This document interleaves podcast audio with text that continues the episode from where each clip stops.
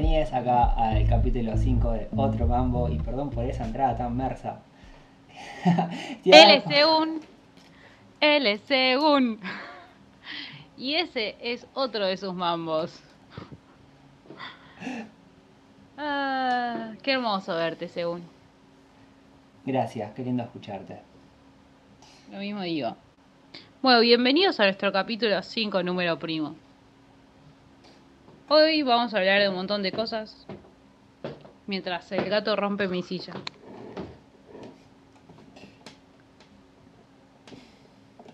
¿Sabes que nunca me gustó el número 5? A mí me re gustaba, tipo, según la numerología, es mi número. Lit. Genial. Sí, muy zarpado. Así que no sé por qué no te gusta. Es como que está antes del 6 y el 7. Es como que el 6 y el 7 a mí me re gustan y es como que el 5 es como me. El 4. Eh, ahí. No, el 4 es un re me. El 3, bueno, el 3 es el 3. y el 2 es como que hace mucha referencia a, a lo que es mi nombre. Pues es un 2. Hay gente que me dice 2. ¿En serio? Sí. Y Nunca se me ocurrió decirte dos. el 1 Pero vuelve voy a a ser empezar. uno. Dale, no tengo drama. Ay, ok. ¿No te parece curioso que 2 tenga 3 letras? Sí. Me parece súper curioso que dos tenga tres letras y segundo tenga tantas. O sea, es como. Hace referencia a lo mismo por tantas letras. Y 3 tiene 4 letras. Y 4 tiene Cuatro. 5 letras. Ah, no, 4 tiene 6. No, C-U-A-T son 4. R-O son No, son 6. seis, son seis. Ay, casi, casi descubríamos algo zarpado. Casi. Pero bueno, Sí, sí, sí, 5 mal. cinco tiene Cinco 5 tiene letras. cinco. Como Claro. mi nombre. Y 6 tiene 4 letras. Bueno, quizás hay algo ahí. Ah, quizás hay algo seis ahí. tiene cuatro y cuatro tiene seis. Y ya en 7 se pierde el sentido. Ya, ya fue. Así que basta. Sí. Pero, bueno, nada, eso. Estamos acá, es viernes a la noche, es un día más de cuarentena. ¿Cuál es el número que tiene más letras? ¿Para hasta qué número contás? Los números. Qué buena pregunta, ¿no? Porque te podría decir 800 trillones 27 millones 499 mil 348 y tiene un montón de letras. Para mí los números son del 0 al 9. Está bien, ok. ¿Y cuál es el número que tiene más letras? Del 0 al 9. 4. 4 tiene 6 letras, es el número que más letras tiene. Mirá vos qué dato tan interesante, ¿eh? Me encanta esta conversación, me encanta. Así que 4 es el número que más letras tiene. O sea que entonces el número eh, que no sea el 0 al 9 que más letras va a tener, va a ser un número que sea todo 4. Para, para, para, para. Quiero decir algo. Hoy tenés un re buen día de cara. Gracias. Un re buen día de cara. O sea, me doy cuenta porque el mío es un muy mal día de cara, pero el tuyo, el tuyo mío es un re buen día de cara. El tuyo también es un buen día de cara, ¿eh? No, no, no, no, esos son los auriculares. Siento como que no me quedan bien, pero no importa, porque eso no es importante. ¿Alguna vez te dio miedo conocer a una persona? No, ¿a vos? Sí. Tipo, la apariencia me refiero. Onda, la impresión que tenga la persona de vos antes de conocerte. Ah, bueno, ahí es que te conozca una persona. Claro, conoces a alguien por internet, no sé. Y después de repente lo ves en vivo. Nada, me planteo preguntas que son como re de la virtualidad y la realidad, ¿viste? Como cuando se pasa de la virtualidad a la realidad. ¿Qué pasa? ¿Qué pasa? ¿Qué te pasa a vos? No sé, me pregunto si la gente tiene miedo a eso. No sé, quizá la, quizá la, la virtualidad es como. Yo creo que la gente lo que más quiere es conexión humana. Por eso esto de la virtualidad y siempre el acercamiento y estar en contacto completamente y, y lo de enamorarse y sentir amor es como conectar con otro humano y apagar también un montón lo que es la soledad. Es como ponerle baches, como reboques a los agujeros que nos deja la soledad. Cuando a veces quizá en la soledad aparecen las mejores ideas, los mejores planteamientos y los mejores inventos. Pero bueno, cuando Mal. aparece alguien quizá lo que se pone en juego es toda esa soledad. Y cuando vas a conocer a alguien dentro de tu virtualidad y pasa a la realidad, vas a compartir con alguien toda esa, todo ese peso que tenés en tu soledad, porque no va a estar atrás de un teléfono, no va a estar atrás de una pantalla en la cual vos puedas dejarlo a un costado y estar sola. Qué profundo, según. Qué profundo. Me cuesta, tipo, seguir estas cosas porque siempre me quedo pensando, ¿viste? Como que si estamos como escribiendo, texteando, al toque te- no te voy a responder, pero te puedo dar una devolución tipo, oh, qué profundo. Y bancarla para ver, pensarla y como... Pero como que ahora estamos hablando y no puedo hacer esas, esos baches de idea. Claro, Eh, pero no, estaba pensando, tipo, qué cosas nos dan miedo. Y hay un montón de cosas que yo me doy cuenta que a mí me dan miedo y que no tienen que ver tanto por mí misma, sino por lo que piensen los demás de lo que yo estoy haciendo, ¿entendés? Y veamos de, de- Bueno. de dónde aparece el miedo. El, el miedo es como un instinto que, que tenemos. o sea, todo el mundo tiene miedo. El, el- el miedo viene junto con el paquete de ser humano. Dentro del combo aparece miedo, como una emoción. Miedo es por si, no sé, por si algo nos amenaza y nuestra vida se ve en peligro. El miedo es como un sensor que te dice no vayas por el filo de la montaña porque te caes y vas a morir. Pero ¿qué pasa? Hoy no estamos en, en un filo de montaña, no salimos afuera y hay predadores, pero hay otro tipo de predador. ¿Qué te Mm. parece? Claro, sí. O sea, me, me pasa de que lo pienso un montón por lo que está sucediendo, ¿no? Como hay gente que no le tiene miedo a una pandemia, hay gente que es tipo, tiene miedo hasta por la gente con la que convive. Quizás yo no tengo tanto miedo a la pandemia, pero tengo miedo de contagiar a, a la gente que quiero. Claro, Y ahí es tipo miedo que está relacionado totalmente con lo que estás diciendo, es tipo supervivencia. Y a la vez me pasa de que tengo como miedos que son como más... em, como que no tienen tanto que ver con esto de supervivencia. Tipo, ponerle... Tengo miedo a quizás eh, cantar en público. No puedo. Yo me acuerdo que mi profesora de guitarra me decía, tipo, tenés linda voz, cantá. Yo decía, no me sale, o sea, no me sale, tipo, la voz se me quedaba en la garganta. O me pasa también de que quizás tengo algo que escribí y que mm, no se lo puedo leer a otra persona. Porque siento como que va a ser muy real si lo estoy leyendo con mi voz a otra persona. Y me da miedo de cómo reaccione y poder ver la reacción. Es como un montón. Entonces me, me, me quedo como en el molde. Me abatato. Esa es la palabra. Me abatato. bueno, ¿sabes que es un montón también? Está grabando un podcast.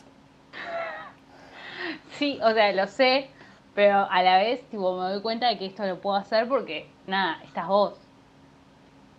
Y ahí, o sea, como, nada, me doy cuenta de que hay un montón de veces de que tuve miedo, pero hubo personas que me acompañaron a perder el miedo. Claro, Y también. más lejos, aprendí a andar en bici porque vos me dijiste, tipo, ¿te vas a caer? Sí. ¿Te va a doler? Sí. Pero vas a aprender a andar en bici. Y fue como, tenés razón, quiero aprender a andar en bici. Y yo Bueno. tenía miedo a caerme. Em, fue en esta apertura lo que dije, el chiste malísimo ese de, de la cuarentena y la juntada, ¿no? O, o eso quedó en el, en el video que no se grabó. Fue recién. en esta. Sí, sí. Ah, bueno, tengo miedo de haber hecho un chiste malísimo y que, y que alguien lo esté escuchando y lo haya sacado al toque diciendo nada. Esto, o sea, perdí cuatro minutos de mi vida escuchando a este boludo diciendo esto. Eh, de, eso tengo miedo, por ejemplo. Eh, no, ¿en serio? Jamás pensé que vos tuvieras ese miedo. Ah, un poquito de miedo. Pero porque digo, ay, qué estúpido.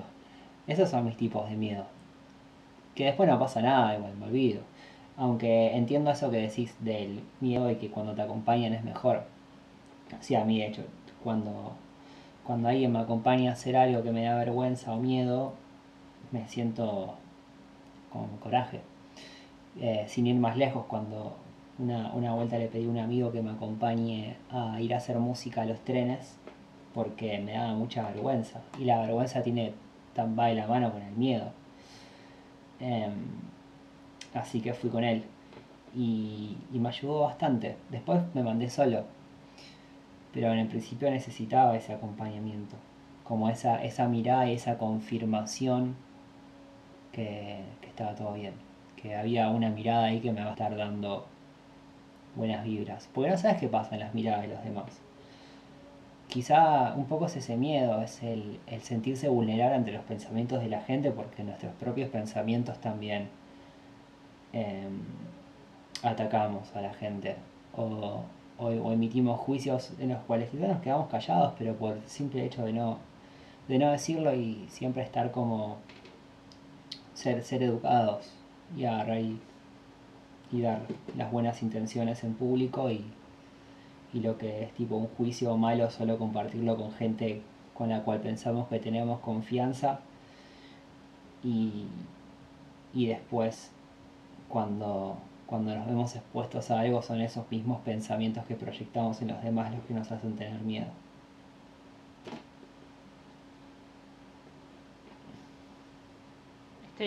me parece total. ¿Sí, no? Sí, re. O sea, lo reentiendo y como que, ¿viste cuando lo sentís adentro de esa cosa de, ay, men, sí, el feeling, tipo, I feel you, bro. Tal cual, yo creo que podemos cortar acá. Se ponían a llorar. bueno, eso fue todo. La reflexión del día, lo único que necesitaban escuchar era eso pues todo lo que viene, no sabemos qué viene igual. Pueden venir cosas más piolas.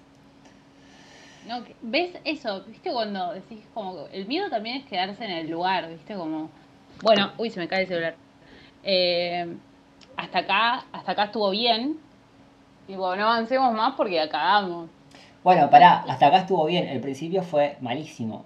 Recién estuvo bueno. Quizá lo que se viene es malísimo. Ahora, tenemos miedo a seguir porque puede que lo que se venga sea malísimo y al final digamos, oh, eh, este episodio no es para nada interesante, así que no lo escuchen. Y porque tenemos amigas a los cuales les decimos, che, escuchate este podcast. Y, y después lo escuchamos o, estamos ahora mismo hablándolo y sabemos que, se lo vamos a hacer escuchar a alguien. Sea quien sea, lo va a estar escuchando. Y, y es valioso también eso, como que esa, esa oreja prestada, es como que esa oreja prestada necesita, necesita realmente esa oreja prestada estar escuchando algo, una información valiosa. O, o lo que necesita quizás es como permitirse un espacio para pensar que, que, que esto es por el simple hecho de ser. ¿Cuándo tienen Sí, claro. Queremos que nos cuenten, tipo, ¿cuándo tienen miedo? ¿Por qué tienen miedo? ¿Por qué nosotros tenemos miedo? ¿Por qué a veces nos perdemos a hacer cosas por miedo? O sea, literalmente esto podría no estar sucediendo porque podríamos tener miedo a decir las cosas que sentimos, pero acá estamos, tipo, literalmente yo muchas veces siento que estoy abriendo mi corazón acá. Es verdad, esto, esto podría no estar sucediendo. Es más, creo que si nadie lo escuchara no estaría sucediendo. Em, o, sea, porque lo estás escuchando también? ¿Sabes qué pasa también? Nosotros nos escuchamos entre nosotros Entonces por eso sucede. Porque dijimos tipo, che, esto está buenísimo. Y Sí, quizás no está buenísimo para el resto, pero para nosotros está bueno y nos hace bien. Entonces, nada, queremos compartirlo. Esto ya es redundante quizás, pero... Nada, no hay que quedarse con el miedo.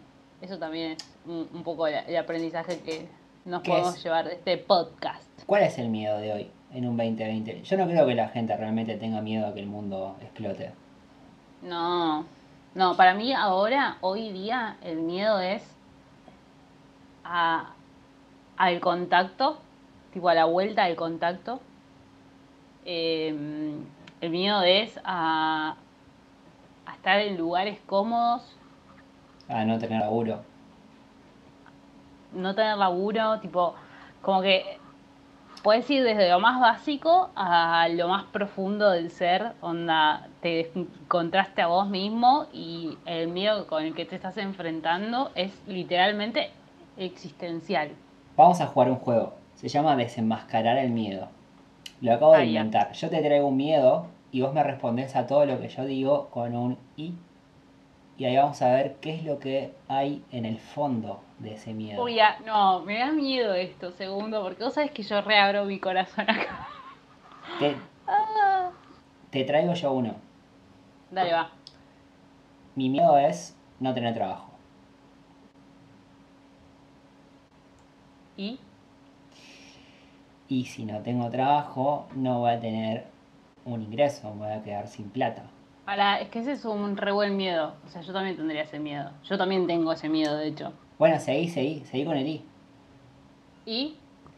Y si no tengo plata y no tengo un ingreso, no puedo pagar el alquiler y tampoco voy a poder pagar mi comida. ¿Y? Voy a tener que salir a buscar algún trabajo o, o salir a buscar eh, o, o- o terminar a la deriva, terminar viviendo de prestado. ¿Y? Y si vivo de prestado no voy a durar mucho tiempo, voy a terminar sintiéndome mal conmigo mismo, viviendo de prestado de la gente, no, no estaría siendo eficaz. Ay, pará, es que me recuesta preguntarte porque yo te diría tipo, sí, boludo. Sí. Pero, ¿y? si no soy eficaz y vivo de prestado, mm, voy a terminar muriéndome. Onda, no, no voy a comer y me voy a, o sea, me voy a- me voy a morir. No, no me voy a morir desnutrido, es imposible eso, que alguien se muera No, boludo, desnutrido tipo. en Buenos que, Aires. Pará. Yo creo que. En vez de y, en vez de y, la cosa es presentar soluciones. ¿Viste? Cuando tenés miedo, le tenés que presentar soluciones, no y. Es que yo creo que el, el miedo tiene muchas capas, como que eh, en el fondo el miedo quizá no es a quedarme sin trabajo, el miedo quizá es a, a no ser visto como un potencial activo para producir cosas. Es quizá no ser el, el, el humano que, que hace su tarea de humano, que cumple con su propósito en la tierra. Es em, desperdiciar una vida. ¿Qué? O sea, ahí yo ya te digo, tipo, nada que ver, segundo. Y ahí te empiezo a enumerar todas las cosas que haces que te hacen ser productivo y que te hacen ser el ser humano que sos. Que no Claro, estás claro. desperdiciando una vida. Tipo, estás haciendo un podcast. Eso ya es un montón. Sí, obvio, o sea, es un montón. A lo, a lo, que iba este juego es que quizá el miedo no es como... El miedo siempre tiende a ir a lo más instintivo de, lo humano. O sea, el miedo siempre es a- al predador. ¿Cuál es el predador que te, de, de tu miedo? Yo creo que el predador de mi miedo, o sea, particularmente mis miedos, siempre tienen dos caras. Uno es mi cabeza y otra son los otros. Y de los otros no tengo control. El problema es que mi cabeza quiere tener el control de los otros y pensar sobre lo que los otros están pensando. tipo, poder saber qué está percibiendo el otro y poder accionar de acuerdo a eso. Entonces ahí es cuando a mí se me hace un metete enorme y me quiero morir porque digo tipo, no, no puedo, no puedo, no puedo. Y bueno, nada, eso. Que es un montón. Claro. Lo acabas de ver, ¿no? Mi gato Sí. está tirando cosas atrás mío. ¿Cómo se llama? Este es Dipper. Ah, Hiper. Hola, Hiper. No te escucha, pero. Em, Bueno, un saludo para Hiper. De- La gente que quiera conocer a Hiper, háblenos al, al DM y les mandamos fotos de Hiper. Mandamos fotos de Dipper. Sensual. Em, bueno, eso, para mí. Para vos, ¿cuáles son las raíces de tu miedo? Igual todo esto tiene que ver con la aceptación, con... Yo sé también que hay mucho... Quizás yo pienso que soy una persona re genial, re... No, a la vez me cuesta un montón creérmela, pero físicamente tengo como un montón de, cosas que tienen que ver con un chip que me metió en la sociedad de día uno, que hace que yo tenga miedo, tipo, literalmente, ¿eh? que tenga miedo de mi cuerpo, o sea, de mi corporalidad, tipo, de cómo me ven el resto. Entonces ahí también otra vez aparece el miedo ligado a la vergüenza. Claro, sí, yo creo que ahí se pueden ir un montón de cosas, como los estándares puestos por la sociedad, las presiones que nos ponen, los miedos que nos generan. También un poco mi miedo es no ser el eficiente para la sociedad, no ser como lo que la sociedad espera que seas, o que al menos lo que vos esperás que sea en tu relación con lo que es la sociedad hoy en día, y la sociedad hablando de la gente que conocemos, nuestro círculo. Eh, por ejemplo, yo miedo a la locura no tengo. La verdad que no, porque no, no, no estoy queriendo tener nada bajo control de mi vida que me pueda llegar a volver loco. Entiendo las cosas sobre las cuales no opero activamente y no tengo control completo. Sí entiendo que de mi vida de, eh, sí tengo control. De que mi casa esté en orden tengo control. De que mi cuerpo esté sano tengo control. Que mi cama esté ordenada tengo control. Que mi ropa esté limpia tengo control. Eh, de lo que piensen los demás de mí no tengo control. Tampoco me importa tener control. Entonces como un poco el, el miedo quizá... eh, el miedo quizá parece como un sensor. Yo si, si siento que, em, que alguien me está siguiendo en la calle o que, o que estoy en una situación que no me gusta, que me siento inseguro y que no tengo el control, me va a agarrar miedo. Si a mí me atan las manos y los pies y me meten en un auto, me va a agarrar miedo, mucho miedo. Si em, me da miedo que le pasen cosas a la gente que quiero. Eso me da mucho miedo. Eh, eso creo que me da bastante miedo. Que le pase lo que le pueda llegar a pasar a la gente que yo quiero, que no puedo, que desconozco el tipo de control que tengo. Eh, la enfermedad de seres queridos, el, el, el hecho de que alguien se muera sin haber como sin haber cumplido su propósito, sin estar en templanza, de tipo esas muertes repentinas. Eh, eso, eso me da miedo, como mi círculo más cercano, eh, que le pase algo y también que le pase algo a la, a la gente que tampoco conozco, que, que, que, que siento que no, que, es injusto. Tengo miedo a, a que el día de mañana vivamos en una sociedad cegada y, y desigual, completamente injusta y que, y que todas, las, ge- todas las generaciones bajen los brazos y se terminen rindiendo ante las desorbitantes y extenuantes tentaciones que nos proveen las grandes corporaciones para poder mantenernos acallados y sumisos y que básicamente nos conformemos con eso y que cada vez se vaya eh, abriendo más la brecha y vaya dando más desigualdad. Eso tengo miedo. Tengo miedo que, que tengo miedo que se extinga la naturaleza, tengo miedo que el día de mañana no podamos respirar aire puro, tengo miedo que... que... ¡Ah, la rebajaba! No, estoy bien, son miedos. Son miedos. Hoy, ahí es como que me fui a los miedos de las cosas que no controlo. Si yo fuera Dios, ponele, agarraría y diría, no, bueno, está bien, estas fábricas gigantes que están contaminando todo, agarro, tiro un rayo con el dedo, eh, las desaparezco por completo y después pongo un arbolito, pongo selva, eh, bosque, pongo eh, como así. Em, pero bueno, como somos la representación de lo más cercano de Dios supuestamente, o el, o el experimento que, que llegó a la cúspide tras años de evolución, y lo único que hacemos es competir y cada vez comernos más la, el planeta.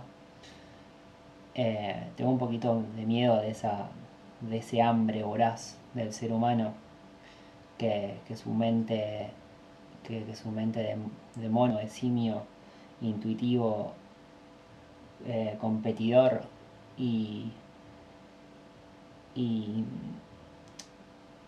y que toma todo lo que encuentra y, posesiva haga que, que este lugar hermoso que habitamos termine siendo un desierto, termine siendo algo sin vida.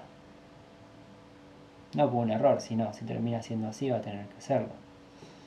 Eh, en la entropía todos terminamos en un momento olvidados. El idioma se olvida, eh, la civilización se termina, qué sé.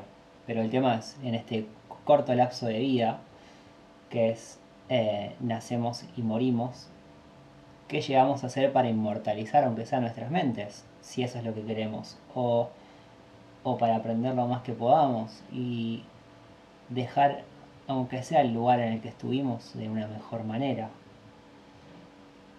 Empezando desde casa, de tener un cuarto ordenado.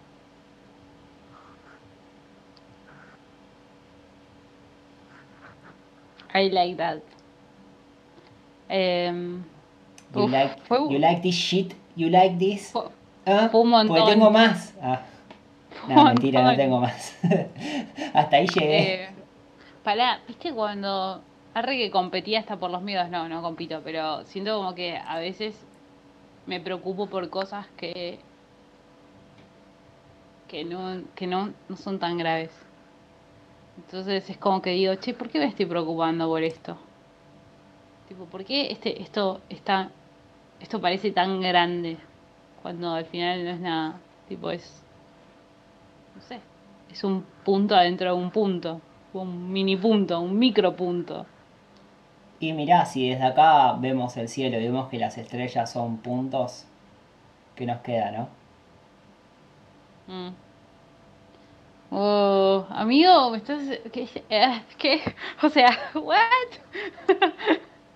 me alegra igual esta conversación. Siento como que... Siento como que hay una, una datos, datosa, mucha data. Bueno, estuve haciendo un poquito la tarea. Estuve escuchando un par de podcasts ahí, viendo videos como de, de un canal llamado Migala, está bueno, lo recomiendo tiene tipo un montón de videos así que trae muchos filósofos y, cosas que te hacen reflexionar bocha. Y el concepto de las estrellas lo saqué una canción de Bejo. Y hasta ahí llego. Ayer vi una estrella fugaz. Qué lindo. ¿Y qué te generó? Sentí un nivel de amor adentro, tipo, nada, eso, fugaz. Fue como, uff, increíble. Creo como que hay, hay un montón de cosas que, que están sucediendo. ¿Ves? Es esto. Es tipo, yo me estoy preocupando, teniendo un miedo revoludo y hay estrellas fugaces, tipo que tardan años luz y de repente ahí está, cayendo. Y yo la veo. ¿Cuál es la luz de amor que da sombra a tus miedos? ¿Cuál es la luz de amor que da sombra a tus miedos? Como digas, tengo miedo que es una repelotudez, pero en, contra, en contraluz de eso, hay algo, o sea, todo miedo tiene como, digamos que es como una luz y su sombra. Vos alumbras un objeto, ese objeto es ponerle algo eh, que vos amás, y la sombra es el miedo. En, un caso puede ser vos y la sombra es el miedo que estás generando ahí. Puede ser una persona, puede ser un concepto, eh, puede ser un propósito, un objetivo, que tenga su luz, su amor, ponele, de, de, eso y el miedo. Como por ejemplo, quiero seguir mi sueño y el miedo es que no lo puedo llegar a lograr. Entonces yo me, me tengo mucho amor y quiero llegar a esto en mi vida y el miedo es como temo no llegarlo, temo lo que digan, temo y esto y lo otro. Es como que hay dos caras. La otra cara del miedo es el amor. Según según qué sé yo según. según según. No según mucha gente también según mucha gente eh. sí sí igual. Mi abuela lo decía ah me gusta. Viste que habíamos dicho eso del formato video y dejar una frasecita esa frase es la que va. La contracara del miedo es el amor mi abuela lo decía en realidad no lo decía, o sea, nunca lo escuché decirlo. Pero lo pensaba. Pero seguramente lo pensaba, o algo, o no sé, qué sé yo. Pero bueno, esa, es la pregunta. ¿Qué, es lo que vos decís que tenés un... Quizá no... no Cuando era chica tenía mucho miedo a la oscuridad. Escribí una vez un cuento sobre esto. Tenía literalmente mucho miedo a la oscuridad. Y compartía el cuarto con mi hermano. Y mm, yo una vez me acuerdo patente que soñé que mm, el medio de las camas era un pantano y que había cocodrilos. Y a partir de ese momento ya fue listo. Pesadillas, forever. Pero mm, un día me despierto y mi hermano estaba parado al lado de mi cama y me dice, Pau, ¿puedo acostarme con vos? Y yo tipo, ¿qué? Y me dice, tengo miedo. Yo lo único que podía pensar en mi mente de pequeña niña de 5 años era mi hermano cruzó el pantano lleno de cocodrilos para cuidarme a mí que tengo miedo a la noche. Y en realidad mi, miedo, mi hermano tenía el mismo miedo que yo. Y además yo tipo, que siempre fui bastante sobradora, le dije, sí, dale, o sea, como mala gana. Y a partir de ese día empezamos a dormir juntos escuchando la radio porque nos daba miedo la oscuridad. y nunca supe en realidad que mi hermano tenía tanto miedo como yo. Para mí mi hermano me estaba cuidando. Qué loco, porque le tenés miedo a la oscuridad y la oscuridad es no ver y no ver es algo que no confirmamos con la vista y el miedo se basa en lo que no conocemos en lo que no sabemos. vuelva, vuel, vuelveamos a redundir en la redundancia de la redundapacidad de decir que el diemo es un arre, que el miedo es lo desconocido, el miedo es como el, el, temor a lo desconocido, a lo que no conocemos, a nuestra, a nuestra espalda. Yo siempre tuve miedo en la oscuridad, tuve miedo a mi espalda más que nada, porque lo que tenía enfrente no me molestaba, sí lo que podía llegar a ver atrás mío. Em, comparto el sentimiento del miedo a la oscuridad de, Peque, es clave. Aunque yo enfrenté ese miedo, eh, nada, estando en la oscuridad solo y viendo que no pasaba nada. Wow. Y me acuerdo de una profe particular, llamada Marcelina, que me decía, hay que tenerle más miedo a los vivos que a los muertos. Y la verdad que tiene toda la costa. Claro, pero es que para mí no había muertos, para mí había cocodrilos, ¿entendés? Y a los cocodrilos también hay que tenerles respeto.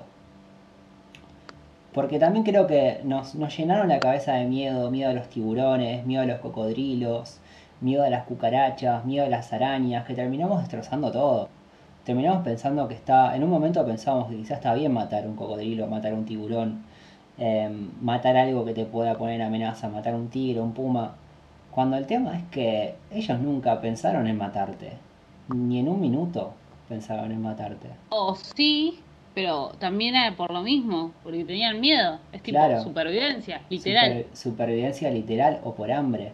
Si vos te das cuenta en un manantial en el, en el medio de la sabana están tomando agua los leones y las cebras, compartiendo el manantial uno al lado de la otra. Los leones no tienen hambre y las cebras mm, básicamente saben que, no, que, en ese momento se respeta em, y viven de acuerdo a esa regla.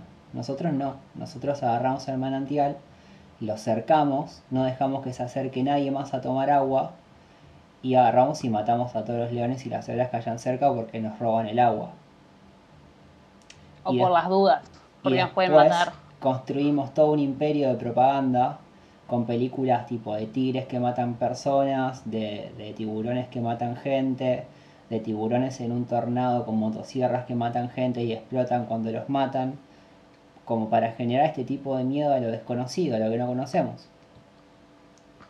Entonces yo creo que un poco el miedo es eh, parte de la industria generado y por otro es lo desconocido. Entonces el saber, la luz, como, como, como, como se le trata el conocimiento como una luz eh, que ilumina, es justamente lo, lo, necesario hoy como para no tener miedo. Cuanto vos más conoces y más te informás y más informada estás, menos miedo tenés. ¿Sí? Yo creo que sí. Mm, puede ser. Es bastante metafórico igual, ¿eh?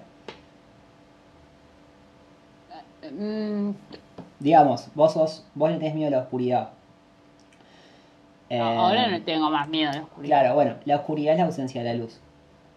Sí. Se sabe. Em,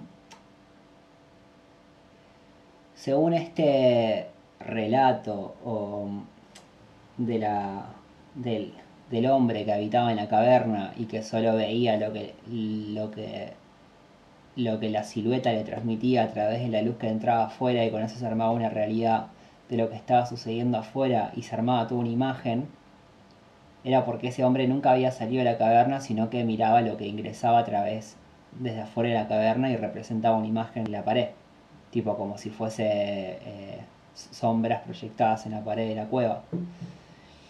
Y se armaba toda una película con eso. Entonces, o tenía miedo a salir o, definía todo eso.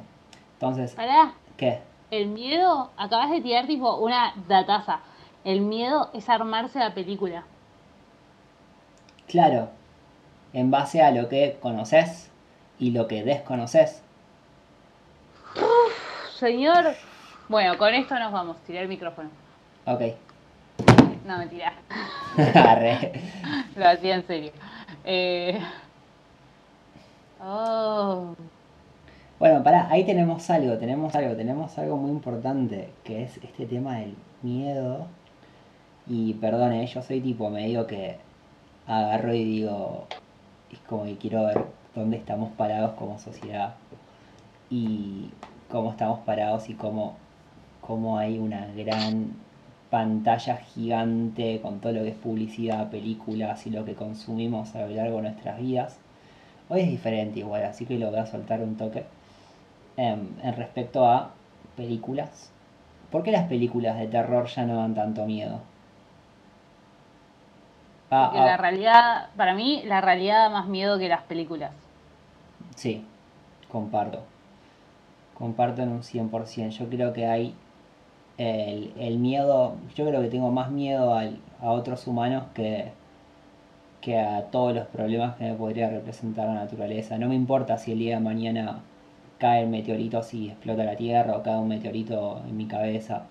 Eso no me da miedo. Me da miedo que, no sé, que salga a la calle y un auto me atropelle por andar manejando borracho. O sea, el mm. auto por tener un conductor ebrio encima. O que atropella a un familiar, o que a un amigo se muera por eso. Uno de los tantos casos. Yo me acuerdo que la última vez que, una de las últimas veces que volví a trabajar antes de pandemia, eh, tuve mucho miedo caminando sola. a mí nunca me, pasó de tener miedo, miedo, miedo eh, caminando sola por mi barrio. O sea, nunca me pasó nada, pero esa vez tenía un miedo como que lo sentía adentro, ¿no? sentía como que había gente, pero no había gente, era raro. Y se me acerca un tipo todo drogado y dije, uff, este tipo me va a querer chorear. Uf, áspero. Y sí, sí, sí. Y me acuerdo que dije, tipo, ¿viste cuando lo, lo sentía adentro? Tipo, cinco cuadras antes lo sentía. Y dije, ¿lo estoy llamando yo? ¿Lo estoy atrayendo? No sé. Y mm, me acuerdo que le hablé con toda la sinceridad que me salió adentro y le dije, no, hermano, no tengo nada. Tipo, no. Claro. Y creo que vio eh, eh, la humanidad en mis ojos, tipo, le, le hablé con tanta realidad y lo miré a los ojos fijo. O sea, creo que habrá pensado que estaba re loca. Eh, y me dijo, no pasa nada. Y se fue. Pero se había acercado, onda, se cruzó de mitad de cuadra. Yo como dije, uff, uff, uff, uf. ¿Tengo que salir corriendo ya o qué? Sí, sí, sí, sí. Wow. Bueno, Sí. qué, qué episodio. Y, Y lo sí, peor es que, em, como que cuando era chica me acuerdo que volvía caminando madrugada desde la casa de mis amigas a mi casa. Jamás tuve miedo. Tipo, yo sabía que me podía pasar algo, pero no tenía miedo.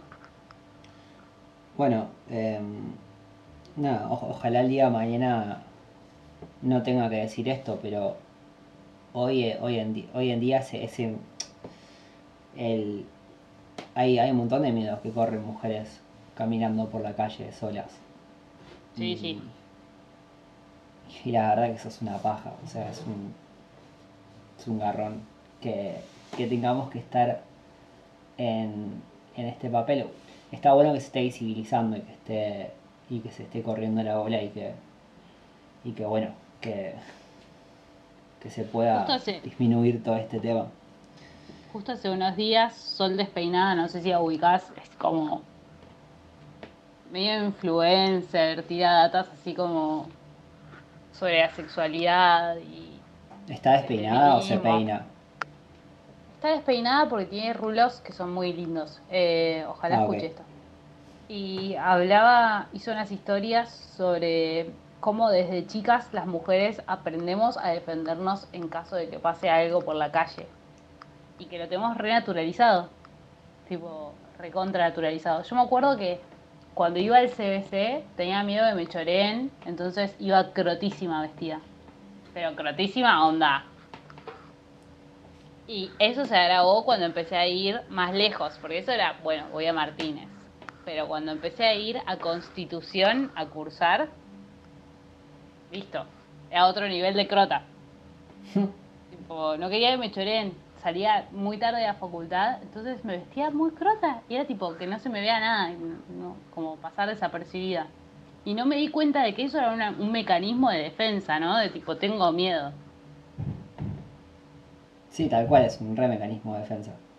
Eh, comparto eso de, de vestirse como sin llamar la atención, quizá con un jogging, una remera larga, eh, zapatillas normales, y si, si tenés tipo un buzo que te tape las mangas, tipo que te tape las manos, eh, ahí ya está, sos casi invisible. Sí. Zarpado. Tipo, ¿cómo- ¿cómo tenemos un montón de mecanismos que son como desaparezco? Y también tienen que ver con el miedo. Vos decís que el miedo se, se... como que la base del miedo es miedo al dolor, miedo a sentir dolor. Dolor emocional. Del dolor ese que quema, que no te podés zafar, que lo tenés que, que tragar aceptando que la vida es así y que son las cosas que te hacen reflexionar y, y estar como y generar un montón de pensamientos nuevos o, o eso que, que te hacen como que te hacen justamente que te, que te juegan onda que te ponen tipo entre la espada y la pared diciendo yo soy este dolor que te generó esto y por ejemplo eh, en el caso de que te hubiese pasado algo o que te hubiesen robado eh, o que te hubiesen robado quizá te hubiesen agraviado o algo hayas tenido mucho miedo llegas a tu casa y te quedas con un dolor una vergüenza y ahí es como que estás entre la espada y la pared diciendo con qué pensamientos me reparo de esto como diciendo bueno está bien todo pasa y todo no sé qué pero el cuerpo después cuando salís tiene otra predisposición y eso es lo que vas a tener que afrontar. Mismo con una relación, miedo a enamorarte, póngale, miedo a enamorarte y decir, uff, eh, ya sé que me va a pasar todo esto cuando me tenga que desenamorar o, surja el desamor o algo, o se termine todo esto, entonces es como que es como el miedo a escapar a ese dolor, como a ese baldazo de, de, de realidad, porque no deja de ser como una, una realidad enamorarse o una realidad que, que te pase algo en la calle. Y que no necesariamente va a ser igual la experiencia, o sea, nada te asegura que no te vaya a pasar nada, pero nada te asegura que te vaya a pasar algo. Entonces el miedo es como prevención. Sí. Es tipo evitar cualquier tipo de, de, situación que te pueda llevar al dolor. Entonces por eso se dice tanto que el miedo paraliza, es tipo, no voy a avanzar porque quizás me puede pasar algo. Y se alimenta también. Y sí, creo que es tipo una bola que va creciendo. ¿Viste? Ay, para, creo que fue ese viaje de Chihiro. Sí. Mm, no sé si es esa. Pero me acuerdo que había como una pelota que se iba haciendo más grande. Era un anime. Y que era toda negra y se iba haciendo más grande, más grande, más grande. Y era como. Me parece como una representación súper gráfica de lo que puede ser el miedo. Como. Quizás empieza como chiquitito y si le das más miedo al miedo, se hace una bola enorme y se puede consumir. Y se, y se va y se va achicando con evidencias. Yo creo igual que esto es un tema re sensible para hablar, porque da la gracia de que a mí por suerte nunca me pasó nada muy grave. No tengo cerca a alguien que le haya pasado bien grave en la calle y que tenga mucho miedo. Em, de vos no conozco algún caso. Em, pero yo creo que quizá una gente que nos pueda llegar a escuchar en un futuro le haya pasado algo realmente grave, em, que, realmente haya sido como traumatizante y, y es algo súper sensible que quizá nosotros estamos hablando con mucha normalidad y que emitimos juicios como desde nuestra normalidad y, de, nuestros, de nuestros privilegios también y de estar como en esta.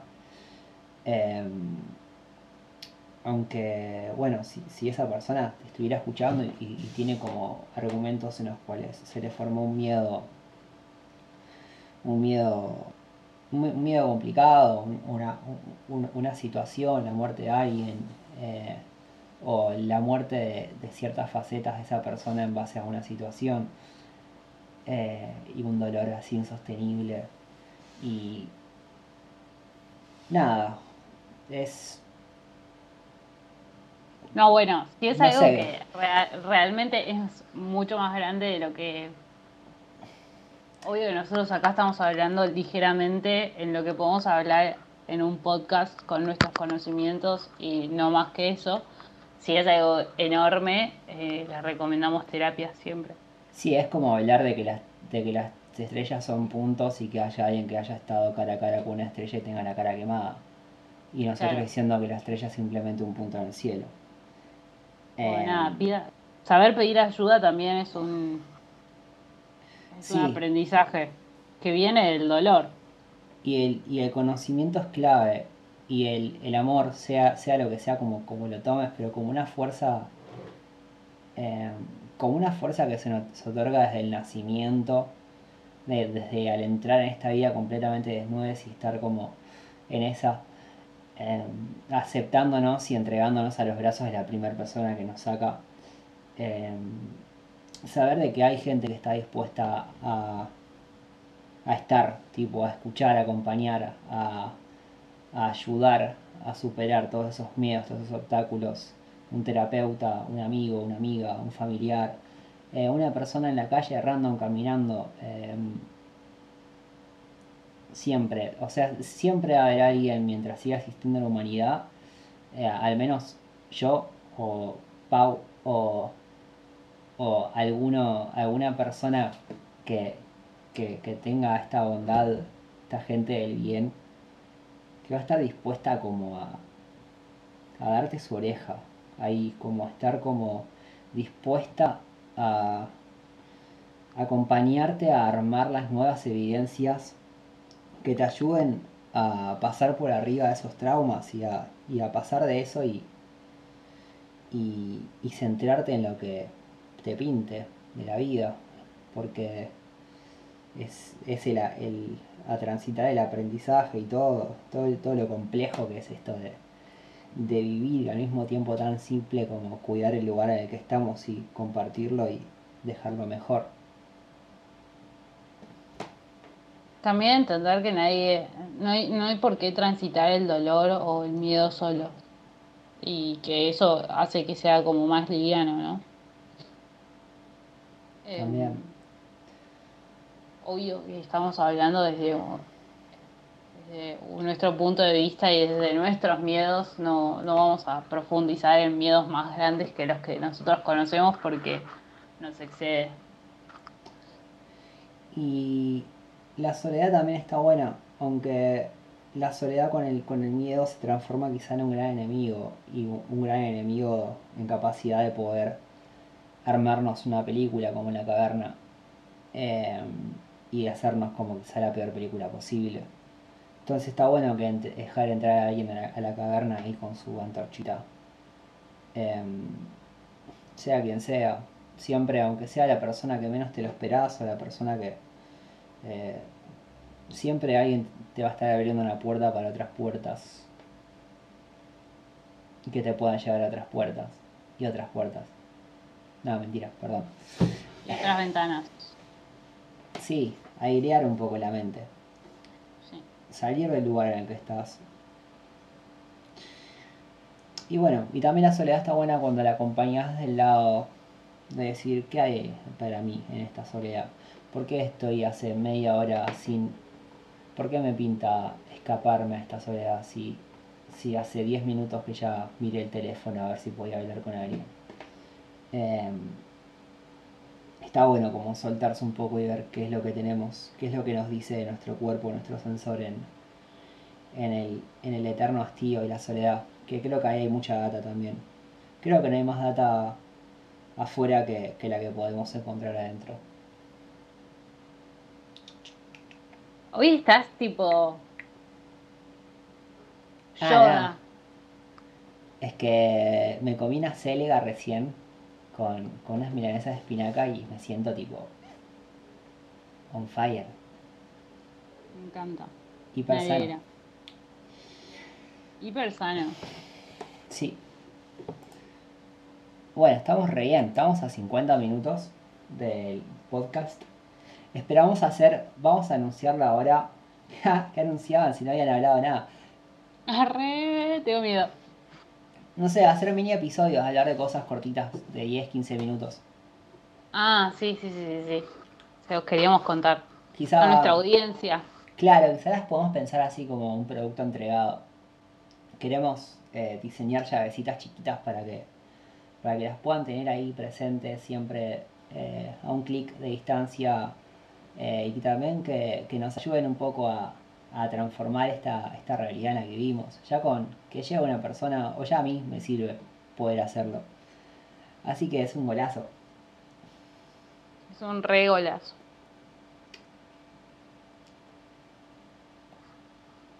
No sé eh, para dónde arrancar ahora.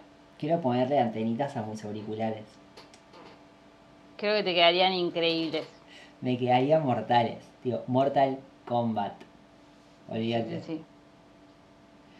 Bueno, yo creo que, que hasta acá llegamos. Dejen su like si lo escuchan. Estaría bueno que nos hablen. Si están ahí afuera, Sí. díganos. Yo creo que Hola. Ah, si, si, si llegaste así random por alguien o por recomendación o, por, o porque te pintó escucharlo, porque viste el miedo en, en, en el título, dijiste, vamos a ver qué onda. Y te llevaste algo copado, si querés comentar algo, si te, se te ocurrió un- una opinión también nos cabe. Queremos generar charlas, comunidades, queremos estar ahí, queremos que... que- queremos ser sus amigos. Sí, que haya gente que se sumen a estas cosas, que nos charlen. Eh, yo creo que cuanto más seamos, mejor. Así podemos hacer cositas, podemos poner, si, si hay, si hay mucha gente de un barrio, podemos pla- planear poner una huerta y una, una huerta en común en cada barrio en cada vereda y empezar a hacer ese tipo de intervenciones y cosas que van más allá de, de lo que sería esta virtualidad que estamos viviendo ahora y más allá de, de estar como escuchando un podcast en un teléfono y estar haciéndolo nada más como un producto. Realmente queremos generar impacto en lo que es el, cotidiano real. Generar este tipo de comunidad, de, salir a la calle, quizá ofrecer un limón a tu vecino, eh, o, agarrar y plantar acelga en una vereda, eh, poner alimento para gato en una esquina para los gatitos de la calle. Eh, no sé, un montón de cosas que vayan ocurriendo ahí, ¿no? Bueno. Según creo que sos una persona increíble. Eh, Espejito de rebotín. Te mereces, todo lo bueno del mundo. Gracias, vos también. Estoy muy feliz de ser tu amiga. Yo también estoy feliz de que seas mi amiga y que nos acompañemos en este proceso tan lindo. Bueno, y les queremos agradecer a ustedes por escucharnos. Este fue nuestro quinto capítulo y después de este momento emotivo, eh, me parece que es un buen momento para irnos.